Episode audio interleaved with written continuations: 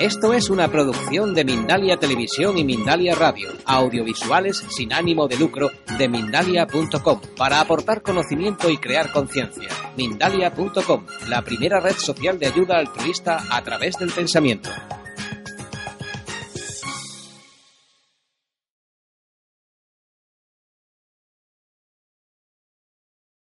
Bueno, mira, desde hace 20 años que que dirijo experiencias de expansión de conciencia. Y fue algo que decidí hacer esto hace un par de décadas, dejar mi plaza de profesor universitario para dedicarme más focalizadamente a ofrecer de una forma segura, de una forma evolutiva, de una forma bien contenida y bien organizada, ese tipo de experiencias. Entonces, hace unos años, cuando empecé, los que nos dedicamos a este campo, que eran etnobotánicos, psiquiatras, se hablaba de estados alterados de conciencia. Tal vez alguno de vosotros se acuerde aún de estados alterados de conciencia. Y de hecho hay autores que siguen escribiendo y usando esta expresión. Entonces, hace una década aproximadamente que, que decidimos que no podían llamarse estados alterados de conciencia, porque si hay algo fundamental en la esencia del ser humano, precisamente es la búsqueda de la experiencia espiritual pues no podía ser algo alterado. la experiencia en sí, la experiencia extática, la experiencia mística. Y en contextos especializados se propuso denominar los estados modificados de conciencia. Y bueno, pues durante una década aproximadamente se han estado llamando estados modificados de conciencia. Pero hace un tiempo que también algunos autores decidimos que no era correcto denominarlo así. Y no es nada extraño que se vaya puliendo la terminología los ámbitos del pensamiento humano sucede. Que se va puliendo, se va expandiendo, se va consolidando la terminología que se usa. Y nos dimos cuenta que hablar de estados modificados de conciencia, si bien ya no tenía la connotación peyorativa o patológica de, estados alterados, como que era algo anómalo, y modificado ya no tiene esta connotación de anomalía, pero tampoco es cierto dentro de esta denominación de estados modificados de conciencia, tanto entran los ataques de epilepsia, por ejemplo, como las iluminaciones místicas, como un ataque psicótico, como una experiencia artística. Entonces, no podía, no podía aceptarse por parte de especialistas que una misma denominación, sin discriminación, pues incluyera estados de conciencia tan dispares como, como digamos, un ataque psicótico y una experiencia mística. Con lo cual, después de darle vueltas, hace un tiempo propuse la denominación de estados expandidos de conciencia y es lo que desde hace unos pocos años es lo que utilizo. Porque la diferencia fundamental es el sentido existencial de la experiencia. Es decir, un estado modificado de conciencia, una catarsis, por ejemplo, y de hecho hay mucha literatura de especialistas poniendo en paralelo, por ejemplo, estados de experiencias místicas con estados de epilepsia. Y durante largos periodos de la historia, a los epilépticos se les ha considerado pues, como portadores de las voces de los dioses, por así decir. que no, no, es nada nuevo poner en un, mismo, en un mismo nivel trastornos psicológicos profundos y estados de experiencia exaltada, estados superiores de la mente humana. Perdón. Pero hay una diferencia fundamental es que en ciertos casos estas experiencias tienen un sentido involutivo y en otros casos estas experiencias tienen un sentido evolutivo, de ir hacia adelante. De ahí que la denominación de estados expandidos de conciencia, en este momento por lo menos yo la doy por buena, porque de una forma implícita ya se refiere a algo que está evolucionando para bien, o sea, algo que se expande. En principio, pues hay que pensar que es positivo, que es lo contrario de estados constreñidos o contenidos. ¿no? Entonces, por ejemplo, hoy día se habla mucho de experiencias y fundamentalmente aún sigue siendo el argumento que vende. Vende coches, vende ordenadores, o sea, una experiencia nueva en vida. Y es algo sobre lo que he puesto especial interés, porque como antropólogo y como etnopsiquiatra, hace años centré mi foco de interés en la experiencia, algo tan inefable en principio, tan difícil de clasificar, pero la vida humana está hecha de experiencias. Es decir, que nacemos nacemos como un saco de posibilidades, un saco químico de posibilidades, un saco energético de posibilidades, un saco psicológico, pero que estas posibilidades a lo largo de los 70, 80 años de vida que más o menos de promedio transitamos por la Tierra, que estas posibilidades se desplieguen o no se desplieguen, depende exclusivamente de las experiencias que vivimos y de cómo vivimos las experiencias que vivimos.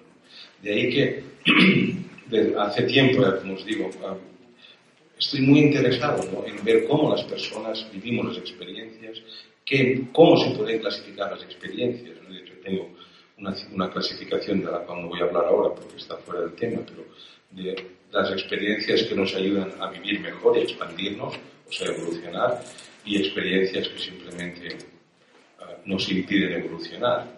Y esto no significa que sean experiencias traumáticas en el sentido psicopatológico. ¿no? no sé, por ejemplo, en mi caso, por, por, citarme simplemente, pues mi experiencia de la religión durante décadas, las primeras décadas de mi vida, no fue traumática, les digo, en el sentido de que pues, algún sacerdote me manoseara, por ejemplo, me golpeara mucho tipo de cosas, pero sí que me impidió vivir una espiritualidad plena que hasta los 35 o 40 años no empecé a descubrir. Entonces, en este sentido, mi experiencia biográfica inicial de la espiritualidad no fue traumática, pero tampoco me ido a expandirme, digamos, en mi dimensión espiritual. Y no tengo nada en contra de los, sacerdotes que me educaron de pequeño, por supuesto. Entonces, en el, el ámbito en que nos movemos, por, lo menos en el que me, muevo yo, o sea, de estados expandidos de conciencia, catarsis, experiencias místicas, ah, pues uso de, sustancias psicoactivas de uso tradicional, como la ayahuasca, por ejemplo, el muscaria, o el uso de técnicas de respiración, como la, respiración holorénica que creé hace unos años, o la respiración holotrópica de Grof, o las respiraciones sufis, o las respiraciones chamáticas, etc., que todos son variaciones de lo mismo, el Entonces, actualmente que está tan de moda esta tecnología de lo sagrado, hay un, desde mi punto de vista, ¿no? desde mi humilde punto de vista, hay un factor peligrosísimo. Y es que pocas veces se tiene en cuenta si la experiencia en sí, aunque venga muy vestida de simbología espiritual o religiosa, si la experiencia en sí es de carácter involutivo o de carácter evolutivo. Es decir, digamos, cuando una experiencia estática es de carácter involutivo, que las hay muchas hoy día, ah, no solo no sirve para nada bueno a la persona, sino que le sirve para algo malo, digamos. Y como mínimo la en sí misma más, que yo diría que es el gran problema de nuestro mundo y en nuestro momento histórico, es el gran problema de la mayor parte de personas interesadas en espiritualidad, que están ensimismadas. Entonces, digamos, por ejemplo, en, India, cuando hay una Slam, y digo aquí con mucho respeto por Wanchen, cuando nos conocemos hace años, pues cuando, cuando, una persona quiere ver, por ejemplo, en la India, ¿no? si una Slam funciona o no en el sentido espiritual, o sea, lo que miran es qué ha hecho a su alrededor, si ha creado escuelas, hospitales, centros de acogida, etc. Y si una Slam funciona espiritualmente, a su alrededor hay una red de servicios a los demás, carácter sanitario, hospitalario, que sea, también educacional, que pone de relieve que, que el ashram o el centro espiritual está funcionando, que no están ensimismados. Yo os digo, y actualmente es un, una, un peligro está muy extendido, y no es solo un peligro, es algo que es real. Entonces, claro, ¿qué sucede? No? Que aquello que en otras épocas que aquello me refiero a los estados expandidos de conciencia, la experiencia mística, incluso las catarsis. Aquello que en otras épocas estaba reservado, estaba reservado de forma exclusiva a profesionales, por así decir, o sea, solo accedían a, la tecnología que permitía vivir experiencias extáticas, místicas, o de expansión de conciencia. Las órdenes religiosas fueron cristianas, digamos, fueron, fueran sufis, fueran musulmanas, fueran indias, fueran donde fueran, pero esta, esta tecnología estaba solo en manos de las personas que se dedicaban a esto profesionalmente, por así decirlo, o vocacionalmente, pero con un completo compromiso con el desarrollo espiritual. Y esto hoy día está en las manos de muchas personas, de muchas personas, digamos, esta tecnología para experimentar estados expandidos de conciencia. Y, y tiene muchos peligros. O sea, estas tecnologías no son inocuas, que bueno, pues uno tiene una experiencia estática o expansión de conciencia o no, se queda igual. No son, son tremendamente peligrosas, porque como mínimo, como os digo, favorecen un estado de ensimismamiento y, y, y a veces, no, con mucha frecuencia, tristemente con mucha frecuencia, cuantas más horas dedica una persona a esto que llamamos autorrealización, menos se entera de lo que pasa a su alrededor y no atiende ni a sus familiares. Y a veces uno está hablando con estas personas, que hay muchas, y se da cuenta que no te están ni oyendo, ni te están viendo, están tan en su mundo, y no es que sea un mundo precisamente productivo, simplemente un mundo que en terminología psicológica se llama narcisismo, o sea, un mundo pagado de sí mismo, y ya está. Entonces, estas experiencias de expansión de conciencia pueden, pueden tener esta orientación involutiva o pueden tener una, una, una orientación evolutiva, que son las útiles, ¿no? por así decir. Entonces, ¿qué significa un estado expandido de conciencia que tenga un sentido evolutivo?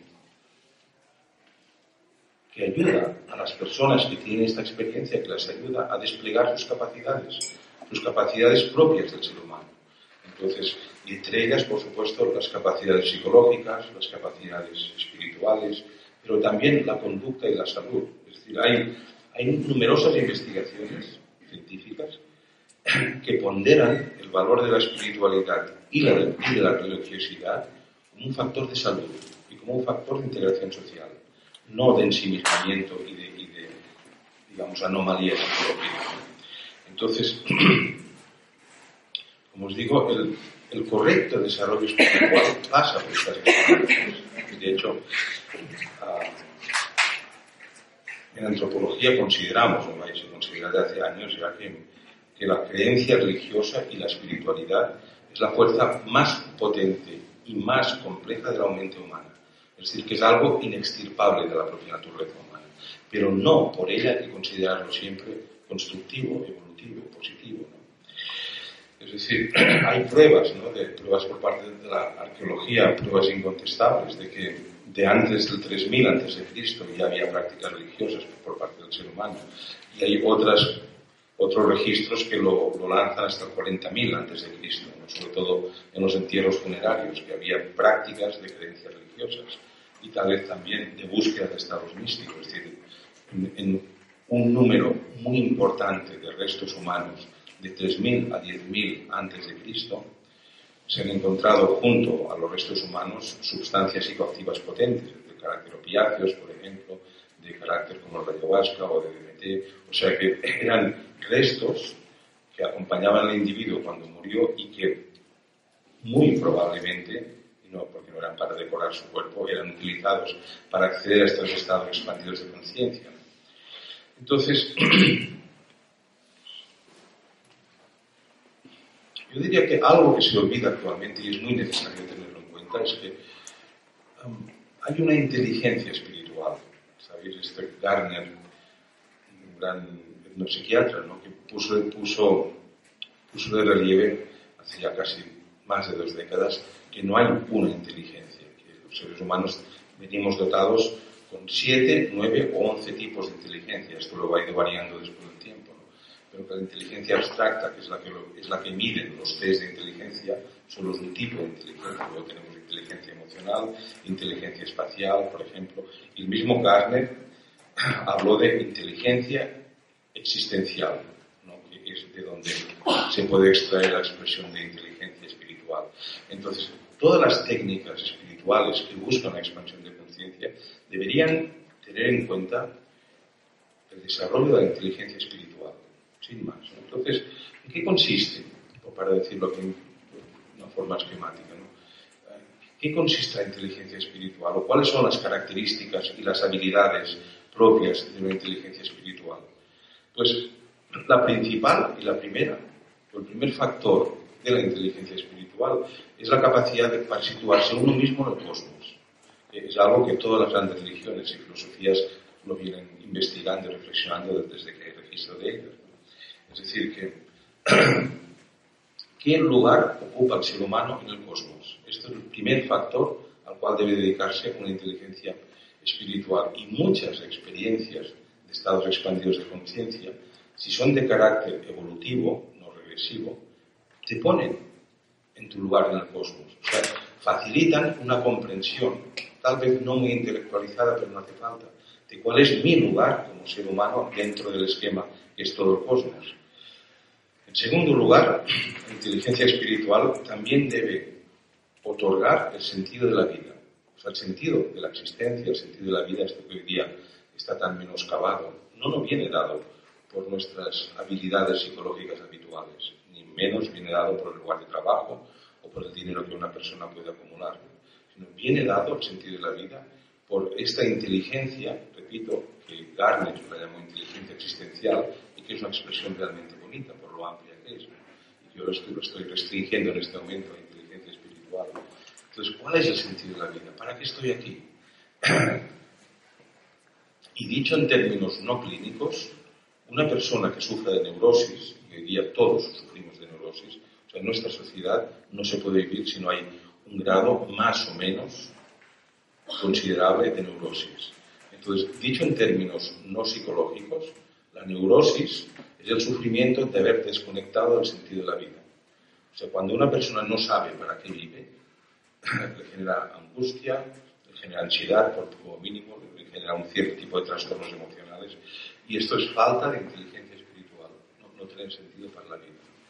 Y vamos a acusar, por lo menos yo no voy a acusar a nadie de que si es la sociedad, de que si es el Estado, de que si fueron mis padres o mis maestros, porque es algo que entre todos vivimos y entre todos creamos o no creamos. Otro, otro factor propio de la inteligencia espiritual es el sentido de la muerte. una persona cuando se prepara para el tránsito final debe usar su inteligencia espiritual.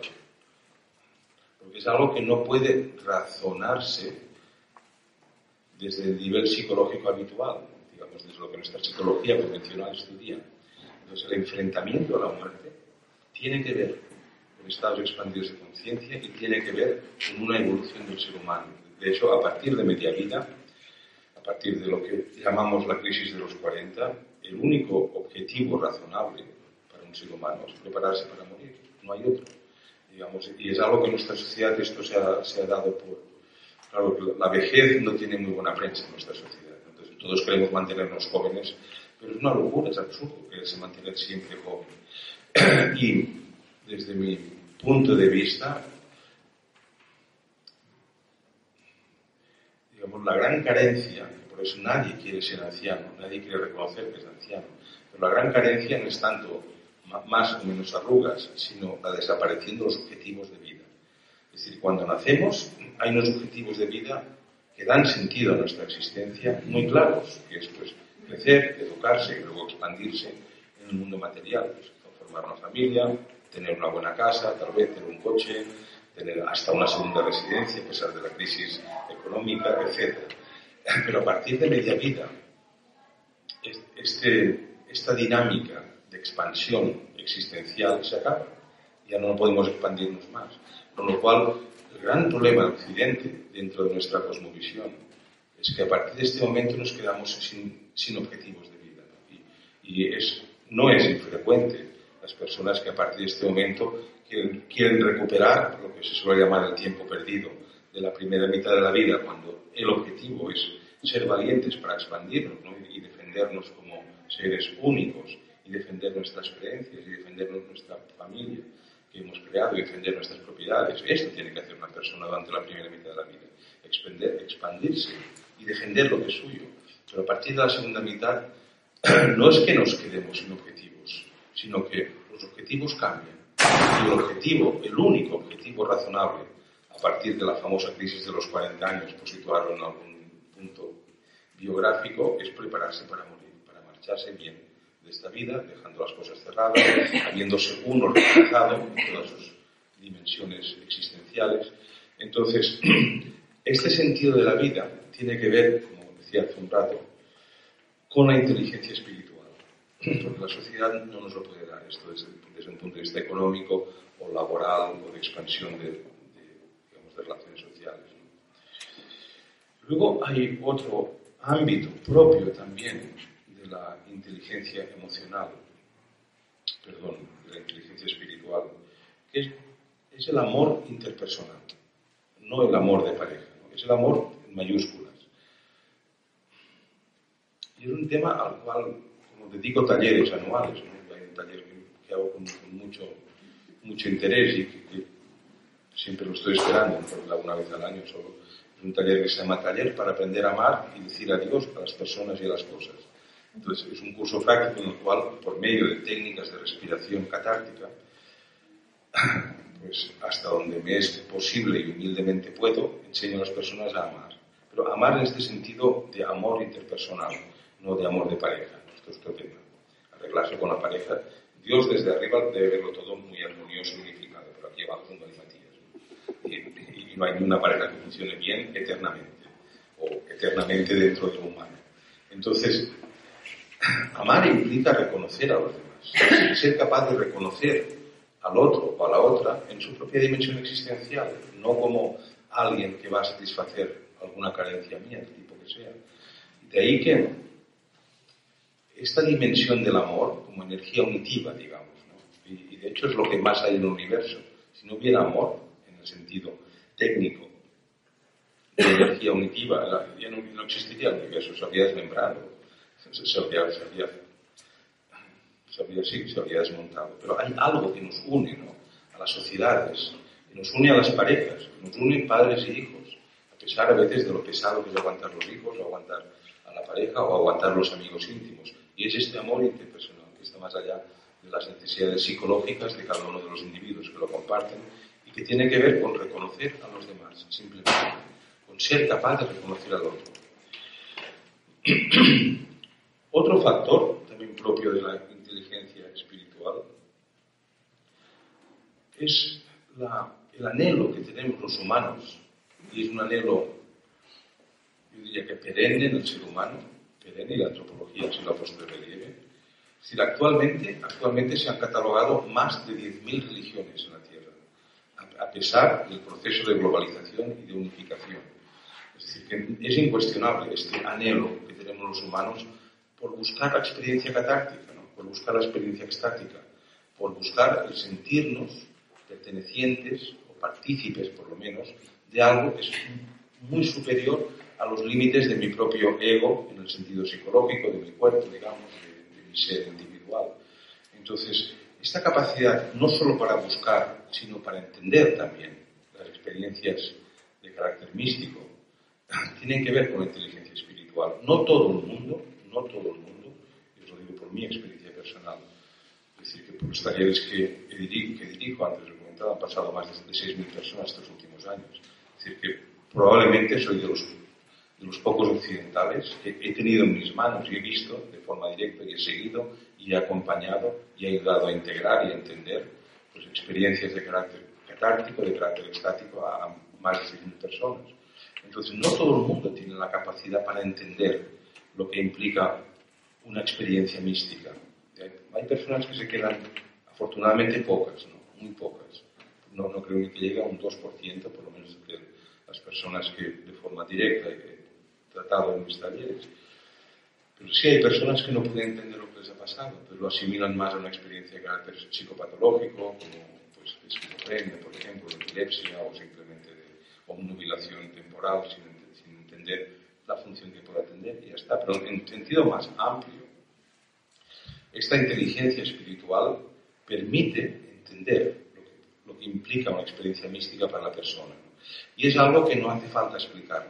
De la misma manera que aprendemos a hablar correctamente, y hay un tipo de inteligencia lingüística que nos permite hablar correctamente a los dos años y medio o tres, aunque no entendamos la estructura sintáctica de la, de la lengua que estemos usando, pero organizamos perfectamente cualquier frase que estamos expresando. Es decir, que hay una inteligencia, ahora he dicho por encima, hay una inteligencia lingüística que nos permite, de una forma automática, hablar correctamente, aunque no entendamos la estructura. Pues hay también una inteligencia espiritual, como os digo, existencial, de acuerdo a la terminología tan hermosa de Carmen, que habla de, que no habla, que nos impulsa nos permite entender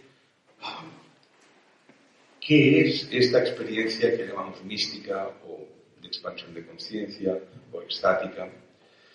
Y finalmente, también es la experiencia, la, perdón, la inteligencia espiritual la que nos permite, cuando nos lo permite, y a quienes tienen la fortuna de experimentarlo, lo que podríamos llamar la experiencia artística, la experiencia del arte.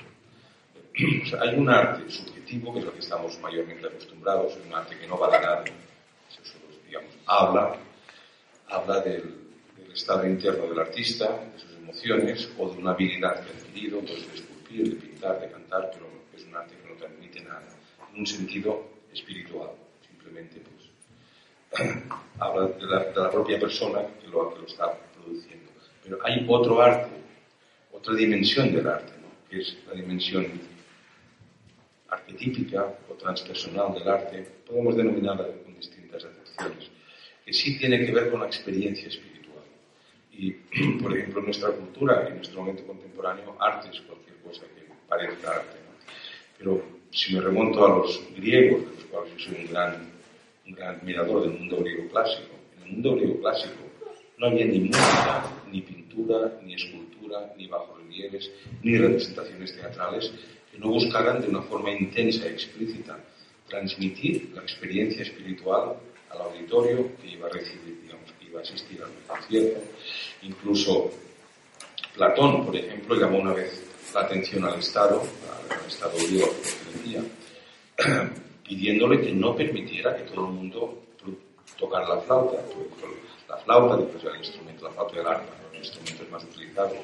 la música es algo sagrado y produce unos estados de exaltación en los humanos que esto no tiene, ni el Estado debe permitir que esté en manos de cualquier, de cualquier persona que se le ocurra coger una flauta o un arpa y, y hacer música. Es algo muy serio para que el Estado no lo controle. Entonces, digamos, en la China tradicional, pues era así también, no había, no sé si en Tíbet, tal vez Huacheng me puede ayudar, pero en cada momento del año eh, determinaba los colores que se pueden utilizar para vestir, los tonos musicales en los que se podía interpretar música, y todo ello iba orientado a promover una experiencia espiritual a través del arte.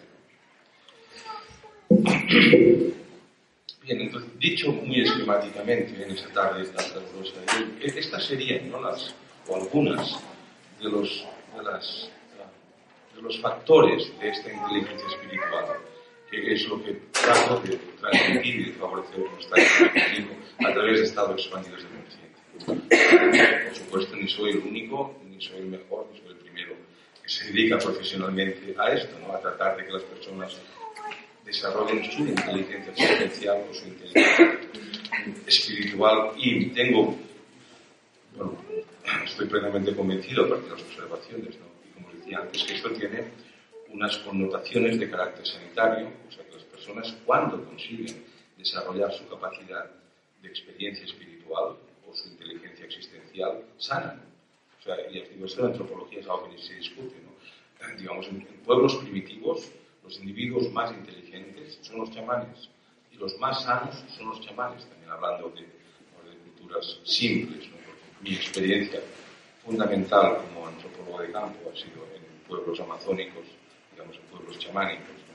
Entonces, por ejemplo, en, grupos étnicos en los que estuve conviviendo durante años, pues, el uso normal de las personas, aproximadamente, es de entre 800 y 1000 palabras es muy interesante porque es el mismo número de vocablos que se usan en Cataluña. O sea, las personas normales, digamos, usan entre 800 y 1000 palabras, no más. Digamos, su vida, toda su vida profesional, familiar, emocional, espiritual, lúdica, etcétera, se resume en lo que pueden expresar con 800 o 1000 palabras. Y repito que es el mismo número que, que contabilicé en mis años de trabajo de campo en la Amazonía. Los chamanes usan alrededor de 3.000 palabras cual significa que su mundo es tres veces, más de tres veces, 3 por 8, 24, casi cuatro veces más extenso y más profundo que las personas, digamos, de sus congéneres. Es interesante, digo, porque aquí sucede exactamente lo mismo. hay estudios de, sociolingüística que no he hecho yo.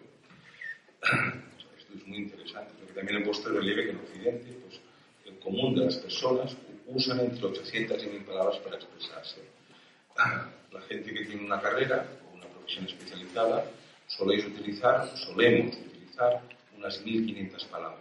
sumamos al lenguaje común pues una terminología técnica que viene a ser esto de 700, vocablos más. Entonces, los médicos, por así decir, usan unas 1.500 palabras. Y las personas muy cultas en nuestra sociedad vienen a utilizar entre 2.500 y 3.000 palabras también. Las personas muy cultas. Bien. Entonces, más allá de las características definitorias de los estados expandidos de conciencia y de esta experiencia de, lo espiritual, uno puede preguntarse, bajando a otro nivel, ¿no? ¿cuáles son las habilidades? Cualquiera de nosotros lo puede preguntar.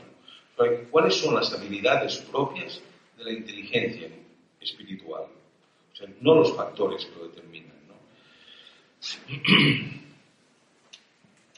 Sea, ¿qué habilidad ha de desarrollar una persona que sea connotativa de su, nivel de inteligencia espiritual?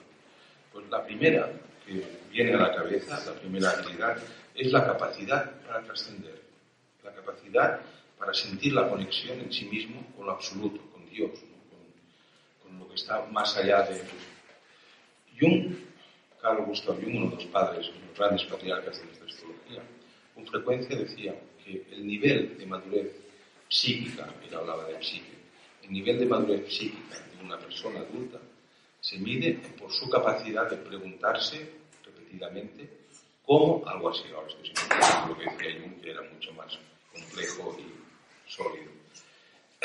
Pero venía a decir así, una persona adulta debe preguntarse con frecuencia cómo, cómo me relaciono yo en este momento absoluto le llame Dios, le llame Alá, le llame Buda, le llame pues, energía primigenia del cosmos, da igual en este momento la, terminología utilizada. O sea, ¿cómo me relaciono yo en este momento con lo trascendente, con la eternidad?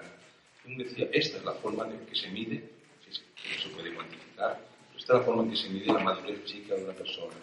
Cuanto más madura es una persona, más conciencia tiene de que debe relacionarse con la eternidad, no con lo absoluto, en algún momento y encuentra las maneras. Digamos, son habilidades que se desarrollan. Otra habilidad que tiene que ver con inteligencia espiritual también es la de entrar en estos estados de iluminación, en estos estados de conciencia expandida, en estos estados de experiencia mística de lo sagrado, en estos estados de disolución del ego normal. Y esta experiencia mística, experiencia estática, la iluminación no es una cuestión de todo o nada, como se suele creer, es una cuestión de grados. O una persona que haya desarrollado habilidades espirituales puede estar más o menos en contacto permanente con, esta conciencia expandida, aunque esté haciendo un trabajo simplemente manual. Yo os digo, hay, un error, hay un error bastante extendido en Occidente y que nunca me canso de aclararlo, de que no es una cosa de todo o nada, es una cosa de grados. Y una persona puede estar nada iluminada, por así decir, un tercio iluminada, un poco más iluminada y de vez en cuando tener una experiencia plena.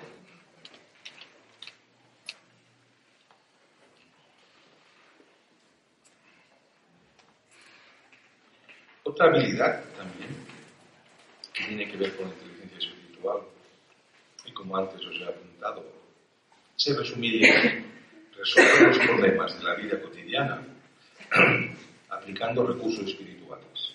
Pues esta es la habilidad de lo espiritual. De ahí que en general las comunidades, si tienen un nivel de espiritualidad más o menos cultivado, y no tengo por qué referirme a comunidades religiosas, ¿no? tienen recursos para resolver sus problemas cotidianos aplicando ciertos factores de espiritualidad, no, no teniendo que acudir a los jueces y a los abogados, Perdón.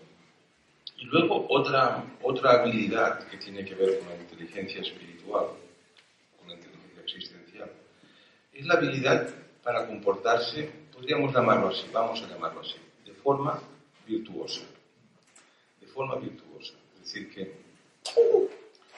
las personas podemos movernos impulsados por las necesidades básicas, digamos, por los instintos más básicos, por la codicia, por el miedo, por la sexualidad, pero no en sentido de unión de alma, sino por la sexualidad más, más carnal, por la avaricia, ¿no? por ejemplo, cuando veo a los políticos actuales me asusto, porque tienen la codicia dibujada en sus ojos y no ven nada más. Es decir, en ningún momento he visto a ninguno de nuestros políticos, ni catalanes ni castellanos, algún modo virtuoso de comportarse. O sea, ¿qué quiero decir cuando digo que la, espiritualidad o la habilidad para desarrollar la inteligencia espiritual tiene que ver con comportarse de modo virtuoso? Pues, con tener en cuenta una serie de valores elevados para que más o menos y dentro de lo humanamente posible guíen nuestra vida. Pues, por ejemplo, un valor de solidaridad con los que tienen menos que yo, un valor de justicia, no de egoísmo, un valor de distribución equitativa de lo que hay en la tierra, no de codicia de que sea todo para mí, un valor de compasión hacia el dolor de los demás, por ejemplo. Esto es un modo virtuoso, no hay que ser un santo para ello, sino tener presente pues esto, que hay un factor espiritual en nuestra vida que debe regular dentro de los pobres humanos que somos todos, debe regular de forma virtuosa nuestra conducta y guiarnos hacia este modo virtuoso de, de comportarnos. Bien, y todo ello, y todo ello se crea, además, que es otro de los puntos que nunca me canso de, de repetir, y espero no cansarme nunca. O sea, es, es un, un error conceptual grave que todos hemos recibido el cristianismo de que tenemos alma, hagamos o no, algo para cultivar esta alma, para desarrollar la inteligencia espiritual o existencial. Esto es falso.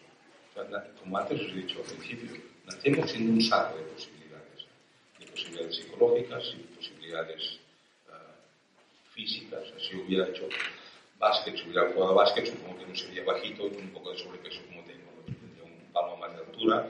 O sea, a estas alturas de mi vida, ya por mucho que juegue básquet, ya sé que no voy a crecer un palmo más. ¿no? Cosa que me encantaría, por eso no juego básquet, porque para qué. Pero potencialmente, potencialmente, hubiera podido crecer más si lo hubiera desarrollado. Potencialmente hubiera sido un buen torero, cualquier otro. Solo que no me dedique a esto y también a estas alturas están prohibidos los toros en Cataluña, o sea que no hace falta que me dedique. Pero potencialmente cuando nací hubiera podido ser un torero, hubiera podido ser un monje, hubiera podido ser pintor. Pero nada de esto lo he desarrollado, he desarrollado otras habilidades. Entonces, de la misma forma que es fácil entenderlo, que hay todo un conjunto de habilidades que si no se desarrollan se quedan solo en potencial. Y cuando me marche de este mundo, que tal vez piense, hubiera podido ser un buen torero, pero ya me pasó la oportunidad. Con las dimensiones que tienen que ver con el alma sucede exactamente lo mismo. Si no se cultivan, se quedan en potencial. Entonces, y esto es algo que es muy antiguo. Hay, tradiciones herméticas que hablan de esto desde hace 5 o 6 mil años y que transmiten técnicas para literalmente crear alma el alma hay que crearla. Se crea, hay, toda la tecnología para crear alma. Hay toda la tecnología para buscar la expansión de la conciencia. Hay una tecnología también de la espiritualidad para que estas experiencias de expansión de conciencia tengan un carácter evolutivo y no un carácter regresivo. Y para acabar, para acabar mi aportación a, este encuentro, cual estoy tan agradecido, ¿no? Martí, aquí que me hayan invitado a venir. Uh, hay un cuento, uno de mis cuentos favoritos, que habla de un hombre que fue al Kurdistán, que es un lugar pedregoso. Yo estuve un tiempo en el Kurdistán, también un trabajo de campo y, visitando un monasterio sufi. Y esto es un cuento de tradición sufi. Y explica pues, que fue un, un hombre ¿no? que fue a vivir a un pueblecito Kurdistán, que es un desierto pedregoso. O sea, por eso a nadie le ha interesado nunca el Kurdistán hasta que no ha encontrado petróleo. Y, y, por eso en la Segunda Guerra Mundial no tuvieron ningún reparo nuestros políticos de dividir el Kurdistán con una regla, había una parte para Turquía, una parte para Irak, una parte, o sea, cuando dividieron el antiguo Imperio Otomano, el Imperio Otomano. Pues este hombre llega a este pueblo, que es, digo, está lejos del mar, es pedregoso, desértico, no hay agua prácticamente para vivir. Y el hombre pues se instala, después de conocer a todo el mundo, empieza a construir una torre redonda con piedras, lo hace con mucho cuidado. Y la gente del pueblo lo mira con curiosidad, ¿qué, qué, qué, qué hará este hombre? Y, y piensan, debe ser un pasatiempo. Pero el hombre no, o sea, con afán y con mucho esfuerzo va construyendo una torre. Un día alguien del pueblo está haciendo, ¿pero qué estás construyendo aquí? Dice, un faro. Como, estoy construyendo un faro. Como un faro es para iluminar el mar, sí, pues eso, estoy construyendo un faro para no nadie venga, estás loco, ¿vale? empezaron a burlarse de él. Y el hombre siguió con su tarea y con su objetivo sin dejarse amedrentar por las burlas del pueblo que le trataban de loco de remate. Fue construyendo el faro, cuando acabó la torre hizo la barandilla, cuando acabó la barandilla puso el foco encima y cuando puso el foco puso toda la instalación para poder iluminar y la gente estaban, iban a burlarse de él, ¿no? porque el hombre les avisó que tal noche pues que iba a prender el faro y la gente del allí a burlarse del loco, ¿no? que había construido un faro despierto. ¿Y qué sucedió? que cuando encendió el faro, ¿sabéis qué vio? ¿Qué vio?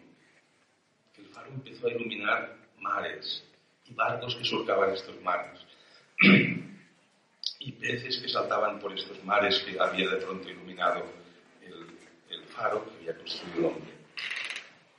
Y es un buen ejemplo, buen paralelismo, es un cuento bonito que habla de cultivar alma, de crear el alma. El hay que crearla. Y si no la creamos es solo una fantasía, como cualquier, como cualquier otra dimensión del ser humano. Os digo, yo podría ser un buen torero, pero como no me he dedicado, entonces si os lo digo, yo soy torero. Miráis, ¿cómo? Que sí, que soy torero. Pero este hombre con este sobrepeso que tiene, no va a ser torero. Si los toreros son finitos y elegantes, y este hombre así gordito y bajito, no me vais a creer, porque obviamente es una fantasía. Pero si lo hubiera creado en mi vida, si hubiera desarrollado estas habilidades, hubiera de mi dieta, hubiera aprendido a no tener miedo a los toros y todo lo que me imagino que debe tener un torero, a lo mejor ahora sería torero. El alma hay que crearla también. Y hay, como os digo, y ya no voy a alargarme más, hay muchas, muchas técnicas, métodos, tradiciones para crear alma. Y casi todos hablan de lo mismo. Cuidado, porque hay muchos peligros también en este camino de crear el alma. Y el principal de ellos es quedarse en sí misma, quedarse uno viendo el ombligo y como un narciso de nuestro mito griego, mirarse uno mismo en el, espejo, en este caso en el lago quieto que reflejaba la propia imagen de Narciso, y morirse ahogado sin servir para nada más. Bueno, yo acabo aquí. Gracias por vuestra atención. Creo que hay 10 minutos por si queréis preguntar a alguien alguna cosa. Pues adelante.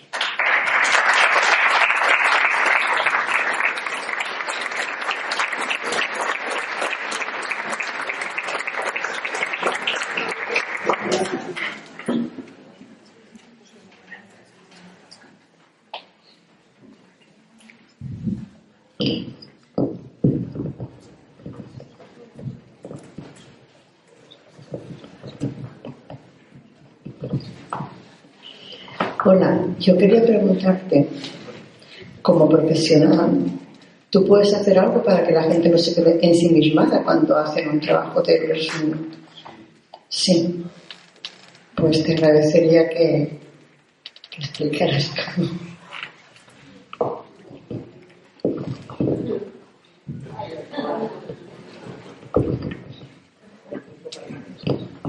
Sí. Am, mira, es, que es difícil explicarlo en cinco frases, ¿no? Pero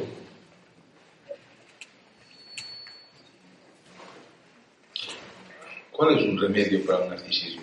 Porque ensimismamiento es prácticamente lo mismo. Es una forma amable de llamar al narcisismo. amable y más extensa, porque el narcisismo tiene un- una connotación terapéutica o patológica clara. Entonces, ¿cuál es la única solución para resolver el narcisismo? Es lo mismo que el ensimismamiento. ¿Sabes cuál es? Un, un garrote lleno de clavos pa- para darle la cabeza a la persona en la espalda y mucho amor para que no viva con una agresión gratuita. No hay más. Sí. Pero espero que no lo hagas si eres profesional.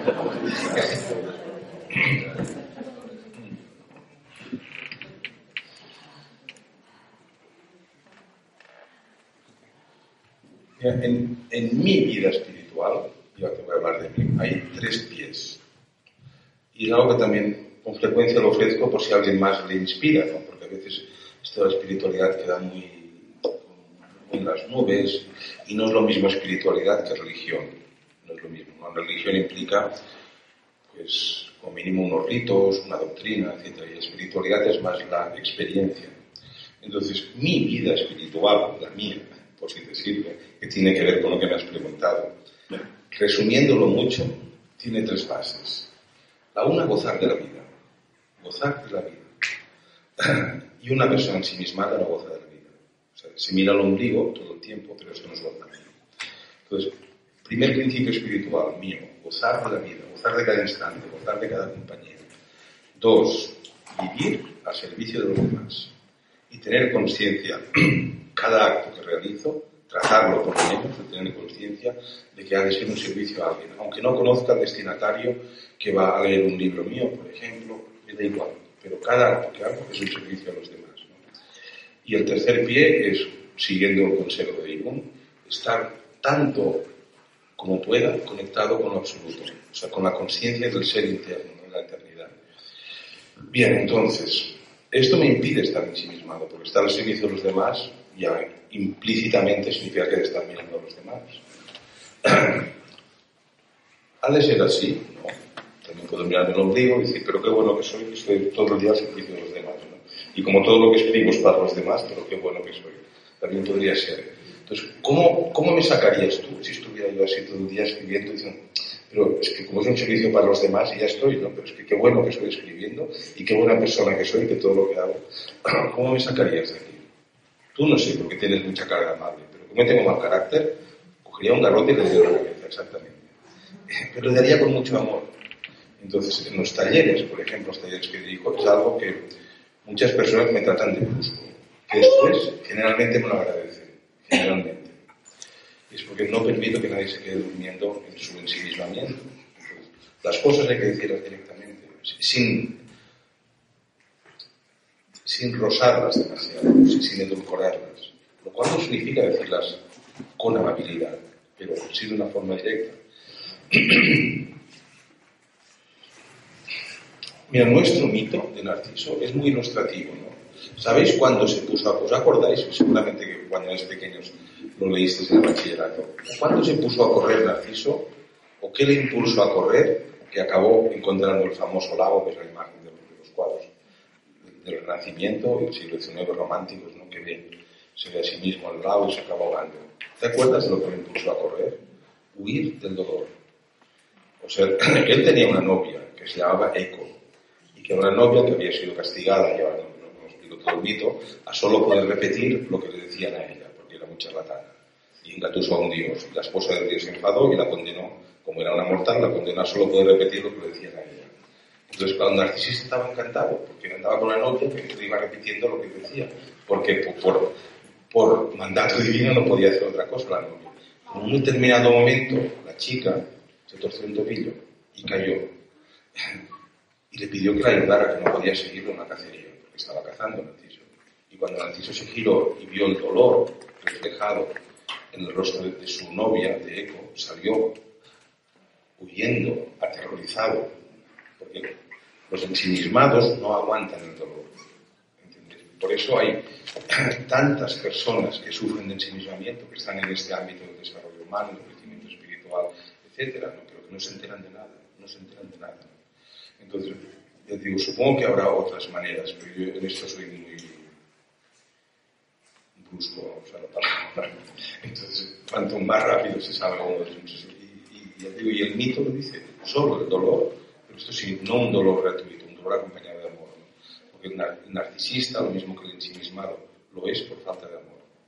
O sea, Narciso nació sin saber quién era su padre y su madre no quiso porque había nacido en la aventura. Y, y explica el mito que cuando era joven, pequeño, niño, nadie lo reconocía. Y amor es reconocer, amor es reconocer nadie quería reconocer ni su padre ni su madre. Entonces, pues él se quedó así, tuvo que armar este mecanismo de verse a sí mismo por todas partes y aprobarse a sí mismo y decirse lo hermoso que era porque nadie de pequeño le había reconocido, le había dado amor.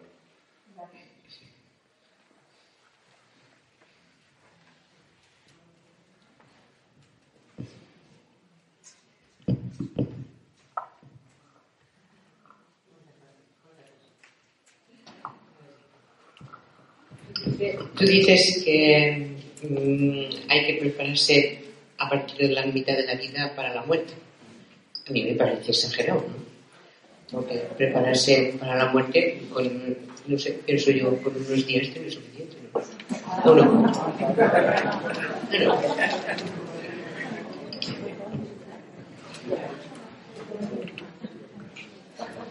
Tal vez podríamos completarlo diciendo en qué sentido tenemos que prepararnos para la muerte.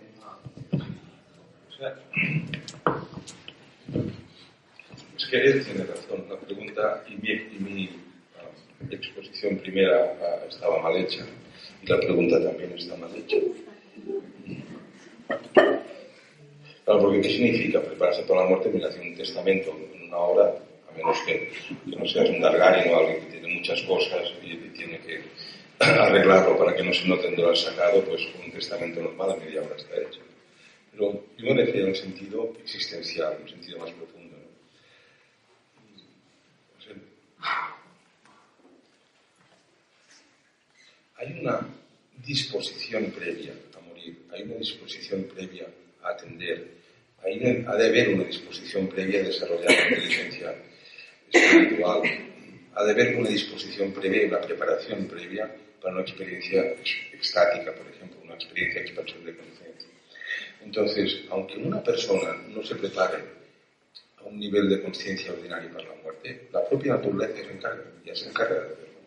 Yo diría que, que es como que nuestra vida es un, es un recorrido. Um, mira, yo me acuerdo mucho de mi muerte cuando cojo aviones y, y, y vuelo con mucha frecuencia. Siempre pienso, cuando el avión despega, es la primera mitad de la vida, luego el avión está planeando, ¿no? Está haciendo, y empieza a bajar. Y cuando oye la voz del, de la azafata de turno, y dice, bueno, vamos a empezar a bajar, ¿no? Ya. Entonces bueno, ahora está entregando todo.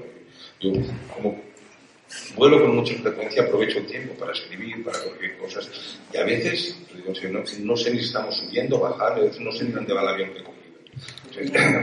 Pero sé que cuando empieza a bajar, toca empezar a replegarlo todo. Y empezar a replegarlo significa pues si he charlado con el de al lado, por ejemplo, pues acabar la conversación, pues si he abierto un libro, pues marcarlo, si he tomado notas, pues ya pues fijarlas en el ordenador.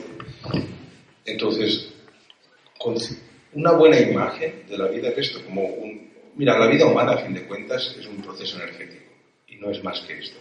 Y como todo proceso energético, tiene, sale de un estado de quietud, de estatismo, tiene un despliegue, digamos, luego baja y lo que busca la vida humana, como todo proceso energético, es regresar al estado de quietud. ¿no? Esto, lo mismo que un avión, que está quieto, sube, se mueve, baja y lo que busca el avión es lo que lo trae al suelo y quedarse quieto en el suelo. Entonces, nuestra propia naturaleza sigue esta dinámica. La acompañemos a un nivel consciente o no la acompañemos. De ahí que tan absurdo es un joven, por ejemplo, que tenga miedo de desplegarse, que hoy día trágicamente son la mayoría, que tienen miedo a vivir, a comprometerse, a asumir responsabilidades. Pero cuando somos jóvenes y el avión, digamos, el proceso existencial o energético está subiendo, lo que la vida nos empuja a hacer es esto, a desplegarnos, a asumir responsabilidades, a comprometernos. Y esto es lo que tiene que hacer un joven. Y si no hace esto un joven, los adultos lo despreciamos. Bueno, miramos un poco así, es un tonto, es un cobarde, ¿no? Porque no hace lo que tiene que hacer a su edad. Pero es tan absurdo esto como un anciano que, que no quiera ser anciano, que, que, quiera mantenerse siendo joven. Entonces, y esto es la famosa crisis de los 40 años. Ah, eh, digamos, cuando llegamos al punto álgido de este recorrido que hace el bus o el avión o el proceso energético, eh, parece que nuestra propia naturaleza se detiene y nos, y nos, mira, y nos lleva a mirar atrás y a, a ver qué he hecho ¿no? durante toda esta primera mitad de la vida en que, en que mi naturaleza tenía un propósito claro, que era desplegarme desplegarme a nivel biológico, a nivel psicológico, a nivel económico, a nivel familiar, a nivel espiritual, desplegarme. Entonces, llega un punto en que nuestra propia naturaleza nos obliga a parar y a, a evaluar, no a juzgar, pero sí evaluar lo que hemos hecho durante este, esta primera etapa del despliegue. Entonces, pues lo que no hemos hecho, no lo hemos hecho, ya está. ¿Y que ocurre? Que cuando una persona durante esta primera etapa de la vida no hace lo que la naturaleza, su propia naturaleza, lo que está indicando que tiene que hacer, cuando llega a este punto central de revisión de la existencia, entonces generalmente no sabe lo que está pasando.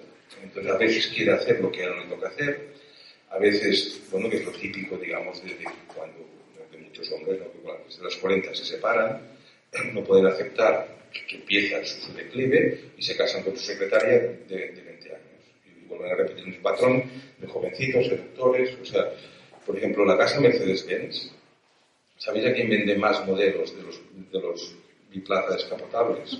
Y os digo un cifras de la mano, ¿no? No, lo podéis imaginar quiénes son los principales clientes de Mercedes-Benz descapotables de los plazas. Exacto, ejecutivos de 40 años acabados de divorciar. Este es el principal cliente. Entonces, digamos que lo trágico, por así decir, en nuestra cultura es cuando llegamos a este punto central de la vida, en que, bueno, revisamos los objetivos que nos han impulsado durante la primera mitad y los evaluamos y vemos de alguna forma, ¿no? consciente o inconscientemente, digo, pero esto es un proceso natural. Yo soy analista de sueños y, es algo que veo, veo semanalmente en mis pacientes en sus sueños, o sea que su inconsciente está hablando de un cierto proceso natural que a veces la persona lo sigue desde la conciencia a veces no, pero la naturaleza sigue, su proceso. ¿no? Es como que la naturaleza no le interesa demasiado lo que la, la, psique consciente o el pequeño ego, por así decirlo, pueda pensar. A nuestra naturaleza tiene un proceso y tiene unos propósitos y lo otro le da igual. Es como el estómago tiene que hacer el trabajo y lo que piensa la boca al estómago le da igual. Porque el trabajo lo hace el estómago digiriendo. Y le da igual que a la, a la boca le guste más un sabor o le guste más otro sabor. Le hace el trabajo y. Entonces, cuando llegamos a este punto medio de la vida, digo que en nuestra sociedad, y esto es doloroso, se han acabado los objetivos. ¿Cuál es el objetivo fundamental? Siempre ganar más dinero, tener coche más grande, pues, etcétera, etcétera, ya sabemos. Pero la naturaleza no se queda sin objetivos. La naturaleza tiene otros objetivos, que es prepararse para el aterrizaje. Es una preparación larga, larga. Porque es una preparación de carácter emocional, de carácter existencial de carácter espiritual, o sea, es prepararse e ir desarrollando todas estas capacidades y, habilidades que de una forma muy sintética os he explicado hoy, que conciernen a la inteligencia existencial, o la inteligencia espiritual. Y esto hay que desarrollarlo en la segunda mitad de la vida. Y esto es prepararse para la muerte, no solo hacer y repartir las cosas que uno tiene. Pero claro, hoy día, por ejemplo, hasta la época de nuestros abuelos, más o menos, hasta, hasta dos generaciones antes, las personas tenían pánico, en general, estoy generalizando, pero en general la gente tenía pánico de morirse de forma súbita. O sea, querían pasar por un proceso de moribundos. Y cuanto más largo mejor si no había dolor. Pero porque sabían que durante este proceso de moribundos era el momento en que con calma, como uno ya sabía el tiempo que le quedaba, ya no perdía tiempo nadie pierde, nadie aprovecha más el tiempo que un enfermo terminal que sepa más o menos los días que le quedan de vida. No pierde un minuto. Entonces, hasta, hasta la época de nuestros abuelos, y generalizando, las personas querían tener un proceso de moribundos más o menos largo para que les diera tiempo pues, a despedirse, a repartir sus cosas, si había algún tema que había que arreglar de carácter emocional o del tipo que sea con alguien, pues tener tiempo de arreglarlo antes de marcharse, para marcharse en paz. Lo contrario de que, Vox Populi, digamos, el, registro estándar es mejor si me durmiendo en el entero. O sea, mejor si me muero ataque al corazón así de súbito. Esto es muy indicativo de la poca conciencia que día de esta necesidad de desarrollar una inteligencia espiritual que tiene que ver con la preparación a la muerte. En un nivel natural, digo, nuestra naturaleza le da igual, porque tiene sus propósitos, sus procesos, y a veces tengo pacientes ancianos, ¿no?